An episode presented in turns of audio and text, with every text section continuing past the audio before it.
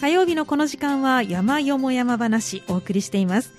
今日はゲストをお迎えしています。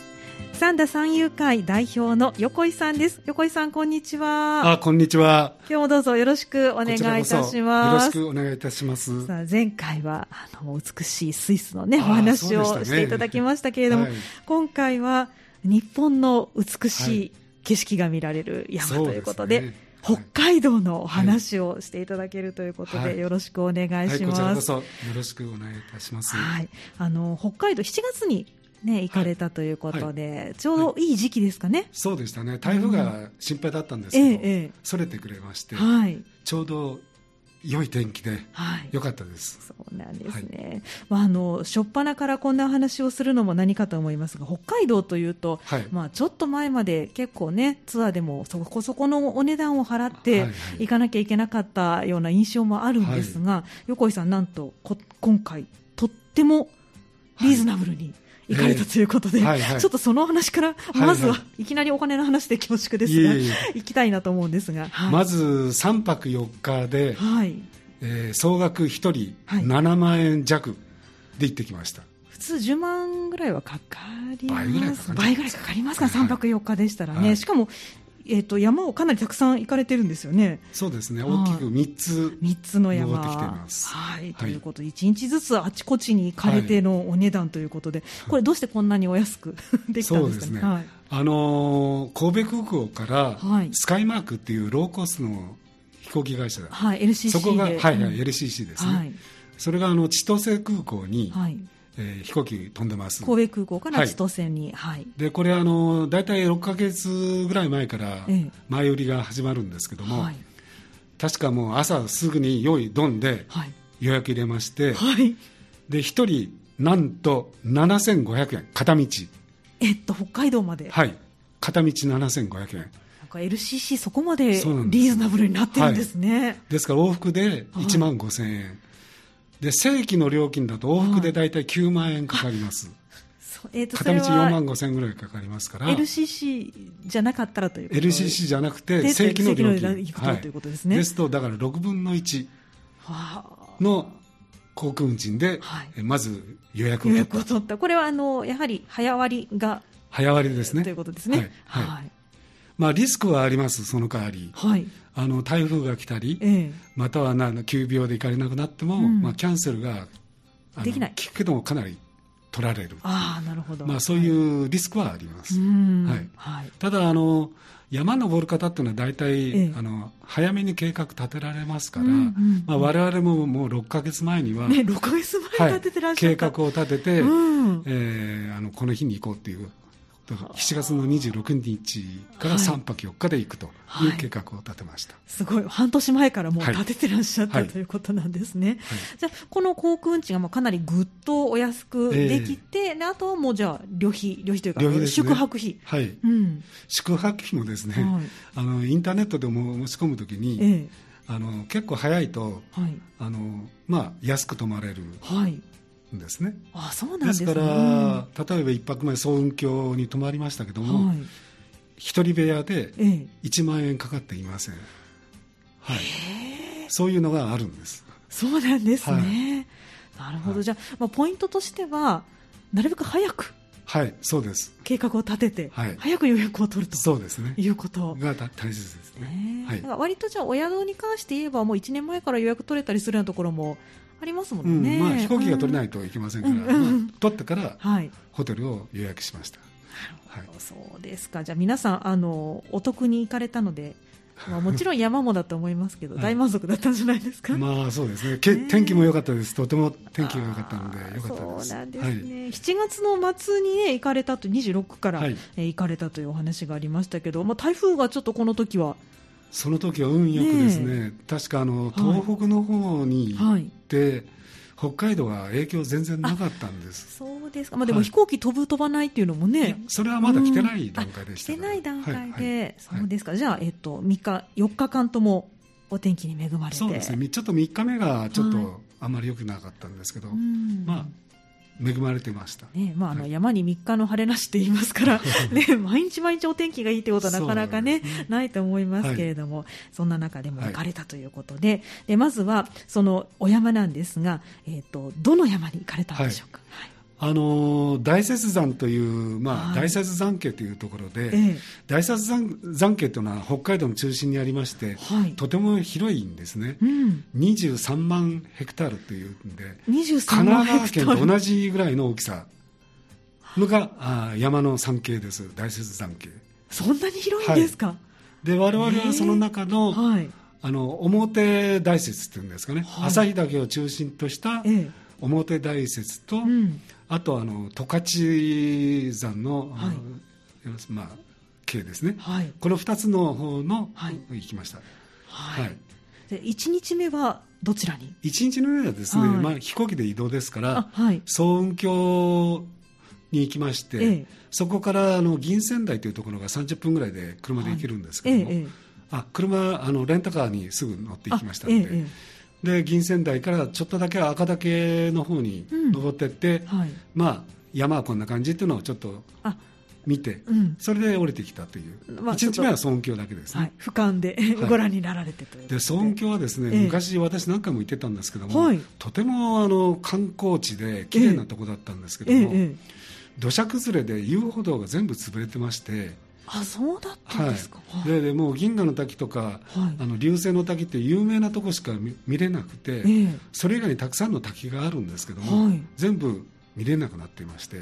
あそうだ、ね、とても寂れてました。あら。だから昔の面影は全くないです。あそうなんですね。はいえー、ちょっとそれは残念な。ちょっと残念でしたね、はい、じゃあまたこれからね整備なかなか広いですから難しいかもしれないですけど、ちょっとねしていただけたら嬉しいですね。そうですね。そうだったんですね、はい、じゃあ、えーと、1日目はまあ総教に行かれて、はい、2日目からじゃいよいよ登山。そうです、はい、ということで2日目は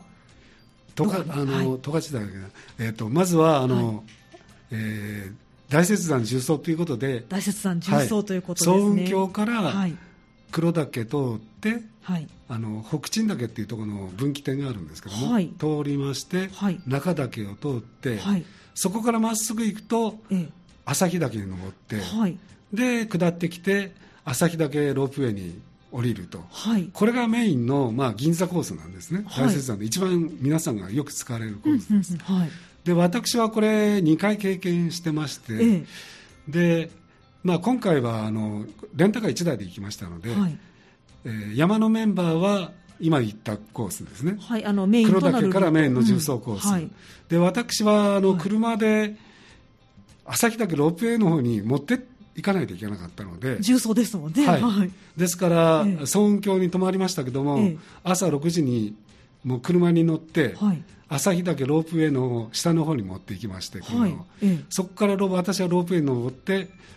ロペに乗ってですね、はい、で、えー、すぐ旭岳に登ると、はい、で登って下ってきたところで皆さんと合流して、うん、えー、旭岳に行かないで、はい、あの北の方にぐるっと回遊するようになって裾合平平っていうところがある。裾合平裾合平,、平っていうのがあります、そちらを経由して、えー、ロープウェイの頂上駅に行くと、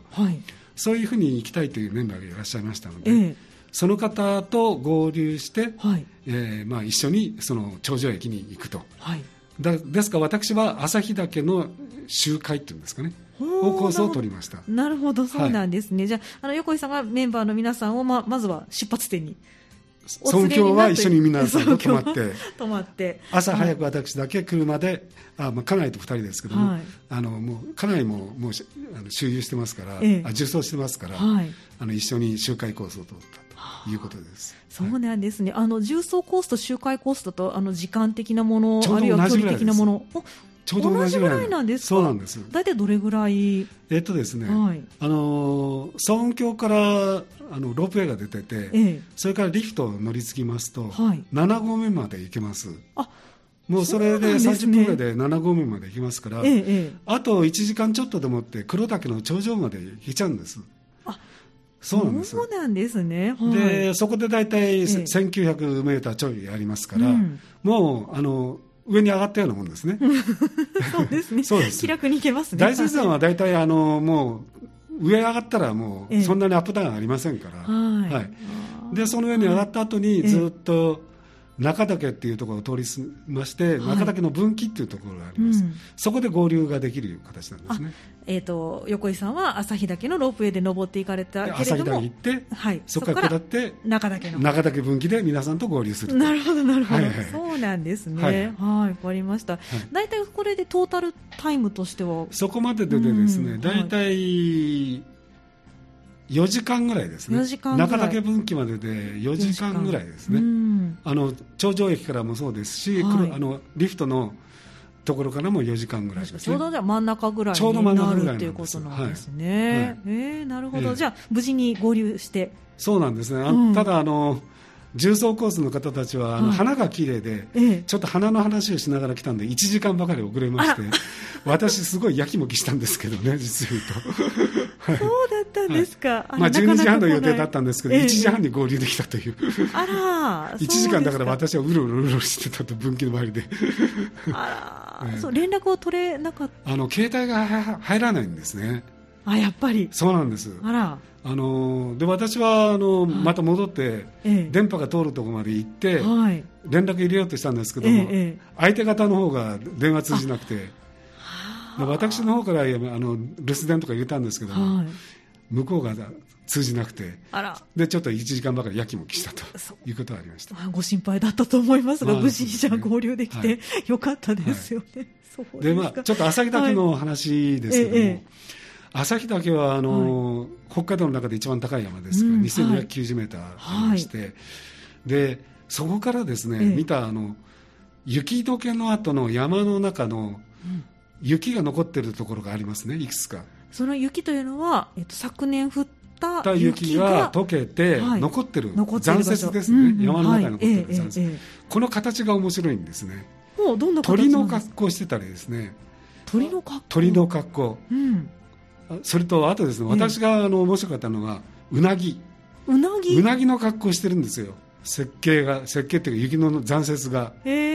でこれ皆さん気が付かないで、はい、登ってる時に、旭岳の頂上で、皆さんにあれうなぎに見えるでしょ？なんて話しました、うん、ああそうなんですね、うん、それは時によって違う多分、ね、ただあの他の方に聞くとその鳥の形は毎年同じ格好でそれが見たくて登ってくるっていう人がいらっしゃるそうです。あそうなんですね、はい、面白いですね、じゃ今回は鳥の形とうなぎの形に 見られたということで。はい、で今年はなんか雪が多くてですね、ええ、我々あの旭岳まではあの雪はなかったんですけども、はい、間宮岳に降りるところが、ええ、とても長い設計地がありまして、はい、あの休憩車ですから、はい、あのスキーでバッと降りればいいんですけども、え、あのアイゼン履かないとちょっと怖くて下れない。そういう場所が150メートルぐらいありましたかね。ずっと続いてたんです。ですね、だからとてもそこが危なかったですね。であとは、あの別に合図もつけなかったんですけども、えー、それ以外にも、えー、8箇所全部で8箇所、雪の雪道っていうんですかね、えー、残雪を踏んで歩いたと。で今年はだから、今年っていうか雪が多かったんでしょうね。あそうだったんですね、はい、まあ、例年であれば7月末であれば、そこまで石器は残ってない。そんなに石器は残ってないはずなんです。で前私がその旭岳に登った時にも、もう、今言った150メートルぐらいあった設計のところがなくて、はい、砂礫だったんですね。砂だったんですねもう。そうだったんですね。で砂がもうずるずる下がって富士山と同じようになんか登りにくかったんですね、えー、えー、でも今年は雪でしたそこがああそうだったんですね、はい、じゃあまあ一応アイゼンはお持ちになって。一応持ってきました、はい。じゃちょっと危険箇所としてもそれがそこだけでした、あったということで、はい。はい、あの反対にあの綺麗なお花とかは見られたんですか？花はですね、うん、あの旭岳登るまでは、ええ、あの頂上駅の周りは遊歩道ですから、はい、結構綺麗な花がたくさんあるんですけども、うんうん。はい、もう登り始めたらされ木ですから周りはあんまりないんですね。ですね。割とされ木の山。はあんまりないですね。そうなん、ね、まあ、たまにありますけども、ええ、そんなにお花畑っていうのはないですそうですか、はい、あのメインのルートのその黒岳の方から歩かれるとお花は見られるけれどもそうですね。ということ。重走すると見えます。うん。でただし、はい、そのさっき言った分岐から下ってきた裾間平は、ものすごい花畑です。あそうなんです新車がもう山の中腹からずっと平原いっぱいです。えー、それこそこの広い野原いっぱいチングルマっていう感じです、えー、あんなにすごい。はい。アルプスでもそんなない。あの平原みたいになってますからね。もうチングルマの平原ですからね。えー、えー、初めてでしたねあんなにそうですか、はい、横井さんも初めてご覧になる。もう一、はい、一面チングルマ。一面チングルマですはい、えっと、お花はまだ咲いてる時期だったんですかね、えー、ちょうどいいと良い時でした。ただ、あの頂上駅に近いところに行ったら、もうチン車が終わって、はい、あの風車みたいにこう格好してる、あの薄茶色の格好してる平原もありました。ああ、そうなんですね。はい、チングルマお花も可愛いですけど、あのお花終わった後の。そう、終わった後の風車のあの格好してる。あれもまた可愛いですよね。はい。それが一面に咲いてるところもありました。あ、そうですか。はい、じゃ、これ本当大きな見どころの一つ。そうですね。ですよね。ですから、私は、あの、重装できない方は、もしレンタカー借りて行かれたら、ええ、今言ったように、私と同じように。はい、頂上駅、旭岳の頂上駅から。はいもう旭岳に登ってそこは2時間半ぐらいで登れます、はい、そこからもう下って、はい、あの間宮岳経由で諏訪江平、はい、それでまた頂上へロープウェイの頂上駅に戻ってくると、このコースをお勧めいたしますね。ですか、はい、じゃあ今回あの以前は重走コースを歩かれたということで今回このコースを選ばれたということですけど、はい、大正解。大正解大正解。諏訪井平を見られたのは大正解ですね。大正解、そうですか、はい、チングルマの時期としてはじゃあ7月の下旬まあ中旬ぐらいがいいんでしょうけどもちょうどあの先ほど言ったように今年雪が多かったらしくて、はい、あのたくさんまだ一面に咲いてました。そうなんですね、はい、じゃあまあ中旬をめがけると一番。まあ普通は中旬20日前後がいいと思いますね。そうなんですね。じゃあちょっとそれを覚えておいていただいて、そうですね、7月20日ですね。はいわ、かりました。まあ、重曹で行かれるっていうのは大体ツアーの方が多いですかね、あまり個人で重曹ってなかなか。あまあ、重曹するのはよほど見客、見客じゃないと、うん、無理でしょうね。あそうですか、はいですからもし重走される方は今言ったように中岳の分岐から旭岳登らないでさっき言ったようにそこ急急ですからね。あの雪雪形が残ってたりしますから、そこを避けて、あの右の方に曲がる北の方に行くっていうんですかね。それで裾合平を経由して旭岳ロープウェイに行くと。降りていくと。それが一番いいんじゃないですかね。なるほど、分かりました、じゃあまあ周回コースで行くか、えー、重走コースであれば旭岳を登らずに、ええ。はい、降りてくる諏訪平経由で行くと。降りてくると。それであればハードじゃないです、ああの普通のもう中級見客じゃない方でも十分行か行かれます。そうなんです、はい、初心者でも行けそう。初心者でも行けると思いますよ。そっちでしたら、ね、多少は山登って経験しておけばですね、ええ、はい、はい、まあ、そんなにアップダウンが、ね、ないとおっしゃってましたもんね、はい。はい、分かりました、あのトータルの行動時間としては何時間ぐらいその一周回って？一周回ったらそうですねえー、8時半から16時30分ですか、はい、8時間。あ結構ありますね。昼食ももちろんとか、はい、休憩ももちろんいるんですけど、えー、全部でやっぱり8時間ぐらいは見た方がいいと思います、じゃあ距離も結構歩かれるあそうですね。距離はちょっと長いんで、まあ、初心者といってもやっぱり歩いてないとちょっと無理です、ね、そうですね。いきなり、ええ、初めからというわけではなくて、はいはい、まあ、ちょっと何個か経験を積んで、ということですね。そうですね。ただ厳しい山ではないっていうことですね、うん。はい、それを聞いてちょっと安心される方もねそうですね。多いと思います、はい、はい、でもあの今お話にあった周回コースおすすめということですから、ね、はい、ぜひね、あの皆さんもチェックしていただきたいと思いますが、まだ他にも十勝岳方面も登ってらっしゃるということで、えー、はい、ちょっと後半はその十勝岳のお話も伺っていきたいと思います。すね、後半もよろしくお願いします。はい。はい、今日の山よも山話はゲストに三田三遊会代表の横井さんをお迎えしまして北海道登山のお話を伺っています。横井さん後半もどうぞよろしくお願いします、はい、どうぞよろしくお願いいたします。さあ前半には北海道かなり、ね、リーズナブルに行けて、はい、そして、えー、旭岳を、はい、あのおすすめの場所もご紹介をいただきました、はい、あのチングルマが、ね、とても素晴らしい、はい、えー、裾愛平。という場所があるというお話があります、はい、他にもなんかお花が綺麗に咲いてるえー、あのやっぱり、エゾツツジという赤紫色のちょっと低い、ツジでも低い低木ですね。はい赤紫色の花、ええ、これが結構多く咲いてたりあとエゾウツギという。エゾウツギ。ウツギね、はい。うん、ウツギってたくさん種類があるんですけども、え、とあとそうですね。あの、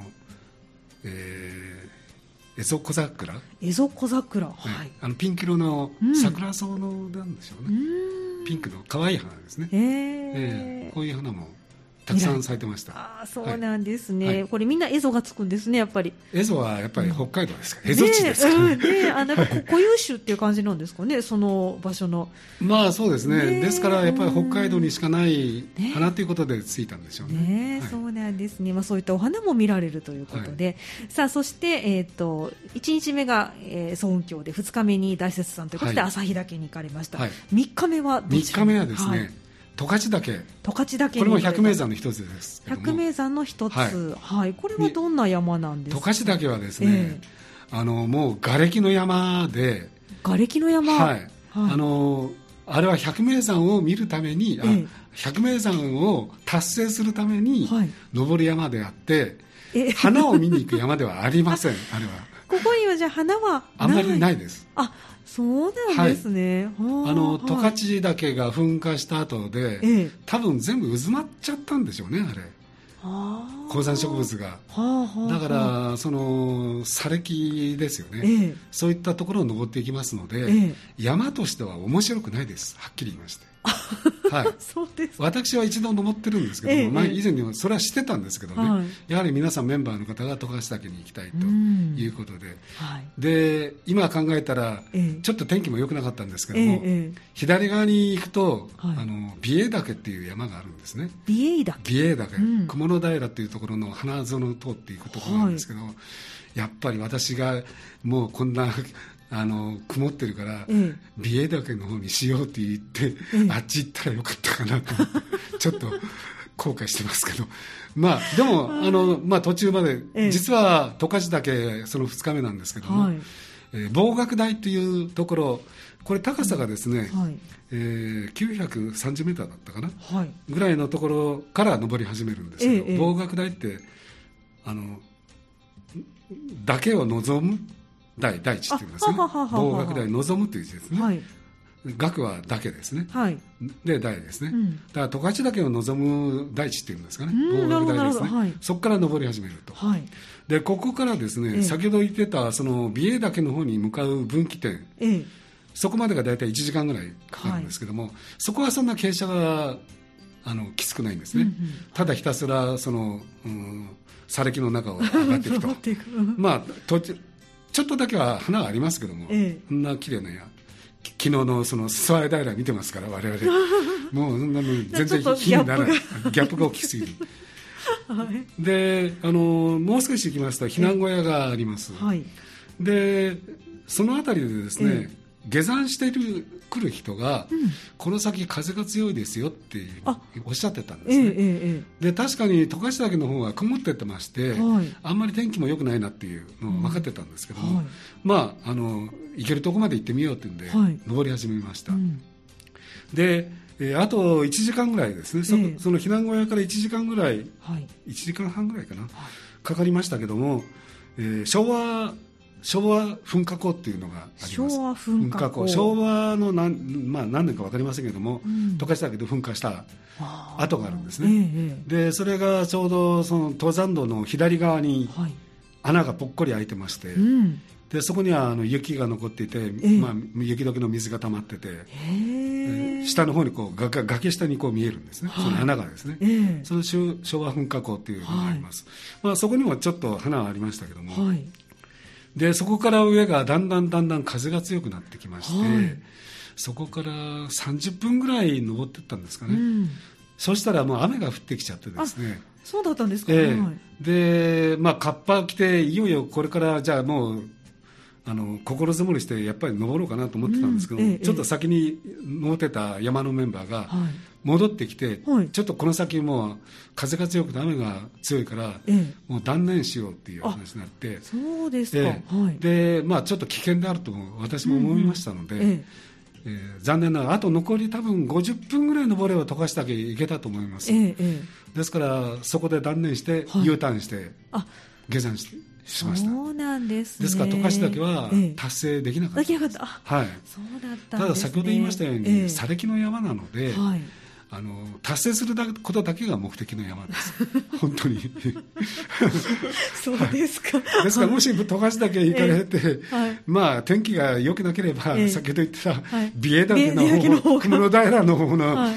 花を見に行った方が多分いいと思います。そうなんですね、まああの日本百名山をね全部制覇したいと思っているのであれば、あれば、それだけのあの、うん。意味あるんですけども、うん、山としてはあまりその行っても面白くない山です。はい、で風が強いとおっしゃってましたけど、はい、何もじゃ遮るものも何もない山なんですね。はい、何もないです。木なんか当然ありませんし。はい、そうなん、ね、まああの辺では一番やっぱり十勝岳一番高いですから。えー、えーはい、どれぐらい標高としては？えっ、とさっきで防学台は930でしたけども、えー、十勝岳そのものは2077メーターです。じゃあ結構上がらないといけないんですね。そうですね。1000メーター以上の登りますね。で我々多分850メーター以上登ってもあと100メーター標高差でいうとあと100メーターぐらいだったと思います。そうですか、はい、でもそこであの撤退を、ね、決断されるって、なかなかやっぱり勇気ある。やっぱり風が怖いですよね、アイリ山はね、雨より風ですよね。あそうですか、はいはい、もう遮るものないんで、えー、あの登山道こうちょっと外れたらもう危ないじゃないですか、はいはい、ですからやっぱり風が強い時には下山した方がいいです、えー、相手は。はい。素晴らしい、やっぱそれだけ経験されてるからこそ できる決断、いやもうメンバーの方も納得されて、はいはい。うん、降りてこられたということなんです、ね、まあ、下に降りてからもう雨が降ってなくて、えー、風もなかったですけどね、避難小屋あたり来たらもう。なくて、まあ、景色もそれぞれ見えましたし、えー、で避難小屋があたりももう結構標高高いですから、えー、あの下の方にはあのさっき言ってたえー、美瑛の町とか、うん、上富良野の町とかそういったところは見えます、えー、あいいですね、えー、でですから、うん、その平野が見えるっていうんですかね、はいはい、そういうのは見えます、はい、また北海道の平野部分ってねあのこちらで私たちが山の上から見るあの町だったりとはまた全然違う雰囲気ですよね、やっぱり大地ですよね、ね、北の大地ですから、ね、北の大地、はい、色合い的にはどんな感じだったんですか、あのーはい、ちょっと私今回思ったんですけどね、ええはい。北海道らしさがだんだんなくなってきてるんですよ。はあ、というと？やっぱりあの地球の温暖化だと思います。あそうですか、はい、うん、あの車走っててもですね、えー、本州のはい、あの木の色、えー、昔はあんな色じゃなかったんですよ。北海道車で走ってても、うんはい、あのやっぱりすぐこう大地で、えー、あのグリーンのじゃがいもの畑だとか、またはその作る前の工作のはい、あの茶色い薄茶色のずっと大地が広がるという、うんうん、そういうイメージだったんですけども、えー、ちょっと色が違うんですね。本州の色に近いんですね。薄れてきている。薄れてきてます、うん、やっぱ北海道ってなんかこう色鮮やかな感じが緑薄緑の綺麗な、黄緑の綺麗なイメージしましたけども、えー、だんだんやっぱりなんか色が変わってきて地球の温暖化のせいだと思います。ああそうですか、はい、ですからちょっとがっかりしましたね。ああそうなんですね、はい、それはちょっと残念なお話ではありますが、えー、なんかこうね、えー、あのイメージとしてはその大地が広がるっていうのは綺麗なこうね緑と、ね、あの茶と黄色のこうコントラストが見られるのかなと思ったんですが。はいあの、うん、でもあの十勝岳その防学台というところ行く前に、ええ、ゼルブの丘っていうちょうど通り道にあるんですけども、はい、ラベンダーとかそういうのが咲いてる一面に入って咲いてるとこありますから、ええ、そこは見てきましたから、はい、まあでも、ね、ラベンダーちょっと遅かったです7 月末だとちょっと遅いかもしれないですね。先ほど言ったようにやっぱり中旬ぐらいじゃないとダメですね。ね6月とかですよね。ね、ちょっと遅かったです。そうだったんですね、はい、まあでも山がメインですからね。そうですね、ラベンダーメインの方はそれぐらいの時期に行かれたらいいと思いますけれどもねわ、かりましたじゃあちょっと十勝だけは残念ながら途中撤退、ということになったということで、はい、じゃあ、えーと、最終日ですね、はい、はい、えーと、4日目になりますね、4日目もう帰る日だったんですけども、えー、あの帰りの飛行機はもう8時ぐらいの飛行機ですから、えーと、夜の8時。夜の8時ぐらいですから、うん、もうあの夕方まで登ってっても安心できる、うん、あのなんとですね、はい、あの登り始めはですね、はい。えー、十勝岳温泉というはい、登山口があるんですね、ええ、そのそうか4日目は、はい、えー、富良野岳っていうところに登りました。富良野岳に4日目登られた。富良野岳は十勝連邦の中の一番南端ですね、の山なんですけども、富良野岳っていう、まあ、一番端の山、はい、大雪山の一番端の山に登るのが目的で行きまして、はい、そこの山はですねあの十勝岳温泉という登山口がありまして、うん。はい、でその登山口の前に凌雲閣っていう旅館があります、はい、でここもですねなかなか親切なご主人で、ええ、旅館の方がですね部屋もちゃんと個室も取れます、うん、で2人部屋でもで食事もまあまあではい、でなんと露天風呂もありまして、ええ、露天風呂からは今から登るフランダ岳とかそういうのが見えるんです。わあ素敵。温泉に入りながら見えます。いやいいですね。で温泉はあの、はい、えー、こっちでいうとあの有馬温泉のあの、はい、赤茶色、鉄色っていうんですか、ええ、ああいう色をしてますあそうなんですね、で露天風呂に入りながら山見てそれ両雲閣というあの旅館なんですけど、はい、もう目の前その両雲閣の駐車場からあの登山口になっていて登っていくと。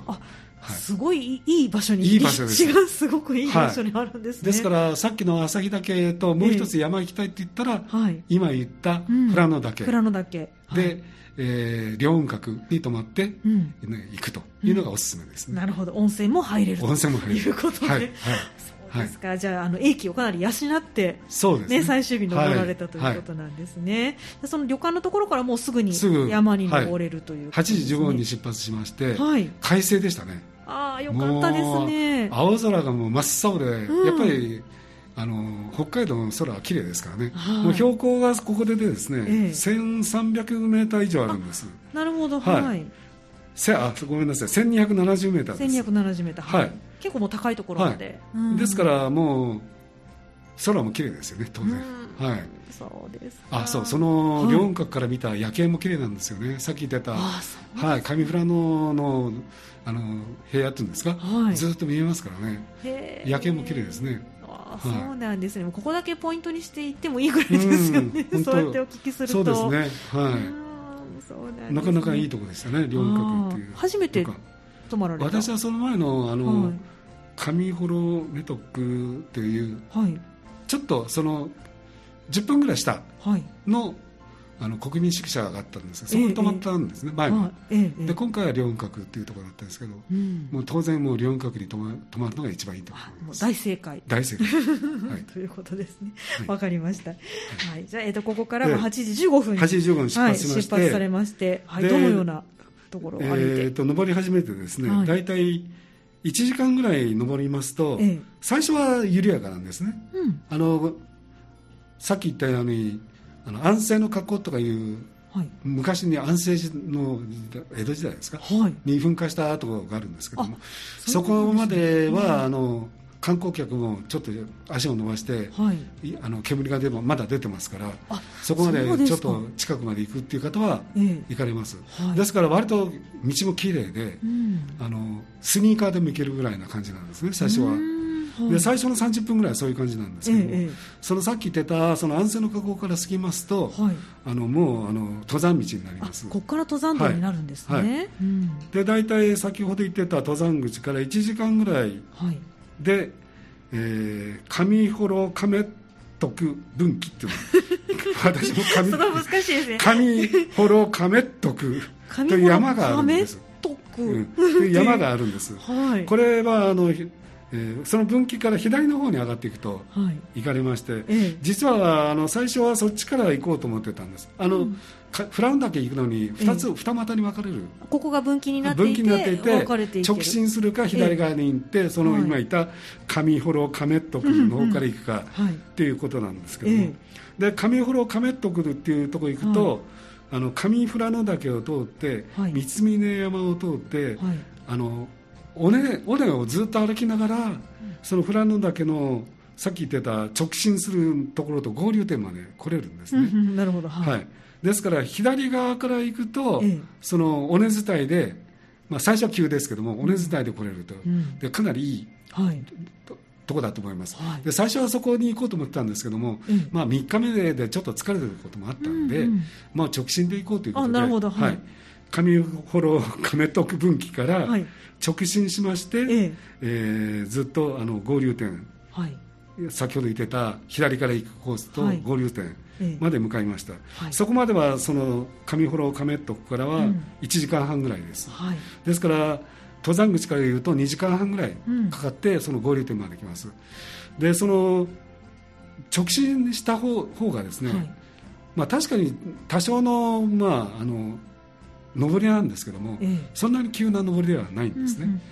うんうんうん、でやはり花はたくさんあります。あそうなん、ね、直進しても花はたくさんあります、えー、尾根には上がってないんですけども、えー、花がたくさん咲いてます、はい、で登っていく右側には先ほど言ってた上富良野岳、はいうん、あ上富良野の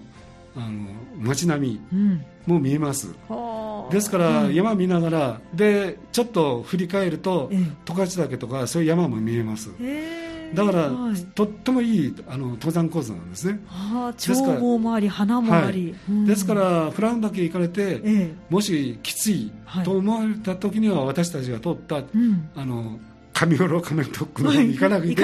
直進するコースでもいいと思います。はい、そうですか。はい。でそこで合流点行きまして、うんはい、で合流点で何人かのメンバーの方と他の方とも会いましたけども、はい、そのさっき言ってた左回りが来られた方ですね、えええ、ともあったんですけどもなんとそこにですね、はい、あの小草がたくさん咲いてるんですよ。ああそうなんですね、うん、合流ちょっと砂地のところがあり、ええもう合流点がちょっと行ったところにもう小草がたくさん咲いてました。ええそうですで、うん、あのまあ白馬岳とかね、あっちの方行ったらたくさんありますけども、あの結構小草がたたくさんありまして。で、はい、そその合流点から富良野岳までは1時間弱で登れます、はい、だけどもここは急です登るところは。そうなんですね。ここは急です、はい。ええ、でこの合流点から1時間ぐらい弱で富良野岳登るんですけども、はい、ここの急なんですけどね、え、ここはもう急なんでゆっくりと登られるのがいいと思います、うん、というのはなぜかというと、もう花なんですよ。ずっと花畑を歩いていくんですよ。あ急斜面ではある急斜面だけども花畑なんです。右左花畑なんです。もうそれもゆっくりになってしまいますね。そうです。で左側にはその山あいがずっと広がって見えますから、はい、あのとっても眺めが良くて、うん、花を見ながらゆっくりゆっくり、うん、もうだからここは1時間半ぐらいかかって登ってもいいと思いますね。それがそうしたら疲れもないですから。そうですね、はい、でその途中でもってですね、えー、あのえー普通ですとね、はい、あの気境ですね、はい、岩木峡って言って、えー、岩木峡っていうと大体薄紫色の気境が多いと思いますけども、はいえー、なんとあの白い白い白い岩木峡白い岩木峡が咲いてたんですね。結構たくさん咲いてましたそこに。そうなんですね、はい、だからそこはもうメンバーみんな写真撮ってましたけどね、私も初めて見ましたから白い岩木峡ははい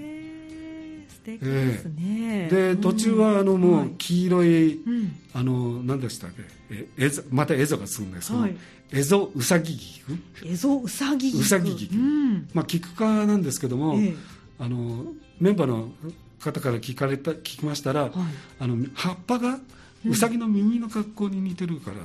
ついたって言って言ってました、面白いですね、ね、ちょっとピョンとした感じ、そうそうですね。そういう感じの葉っぱだうん、確かにそうなんですね。でこのエゾウサギ菊もたくさん咲いてまして、はい。うん、さっき言いましたエゾツツジとか、はい、えあのもうたくさんの、えー、あとはあのまあ白山千鳥ですね。これはもう、エゾ千鳥って言わないで、これは白山千鳥。白山千鳥。白山千鳥。なんかも咲いてましたし、で、あと、えっと、何ですか、えー、いぶき、じゃあ、何ですかね。武器商馬とか、はい、そんな花もありましたし、はい、ですからもう花はですね、うん、そのゆっくり登っていったらたくさんの種類の花が見れます。私もあの分からない花がたくさんありましたけども。はいですから、ええ、あのフランダ家は、はい、あの花の名山として、うんうん、ぜひお勧めしたいですね。ねそうですね、はい、あの最初にご紹介いただいた旭岳もたくさんの花見られたとおっしゃってましたけれども、はい、お花が好きな方はぜひ富良野岳に。はい行ってもらいたいということですね。はい、い。やいいですね、はい、ちょうどいい時期に行かれて、ね、山野草もたくさん見られたということですので、はい、まあ、あのお得な方法でね 行かれる、ね、行ける方法もあるということですので、ぜひご参考いただいて来年の夏ね、また皆さんにも足運んでもらいたいですね。白 まで行きますよ。はい、はい、ということであの今日は北海道、ね、3泊4日でなんと旭岳、十勝岳、富良野岳と、ね3つの山を登ってこられたということでそのお話をしていただきました、えー、今日のゲストは三田三遊会代表の横井さんでした。横井さん今日もありがとうございました。いやこちらこそありがとうございました。またどうぞよろしくお願いいたします、はい、どうも失礼いたします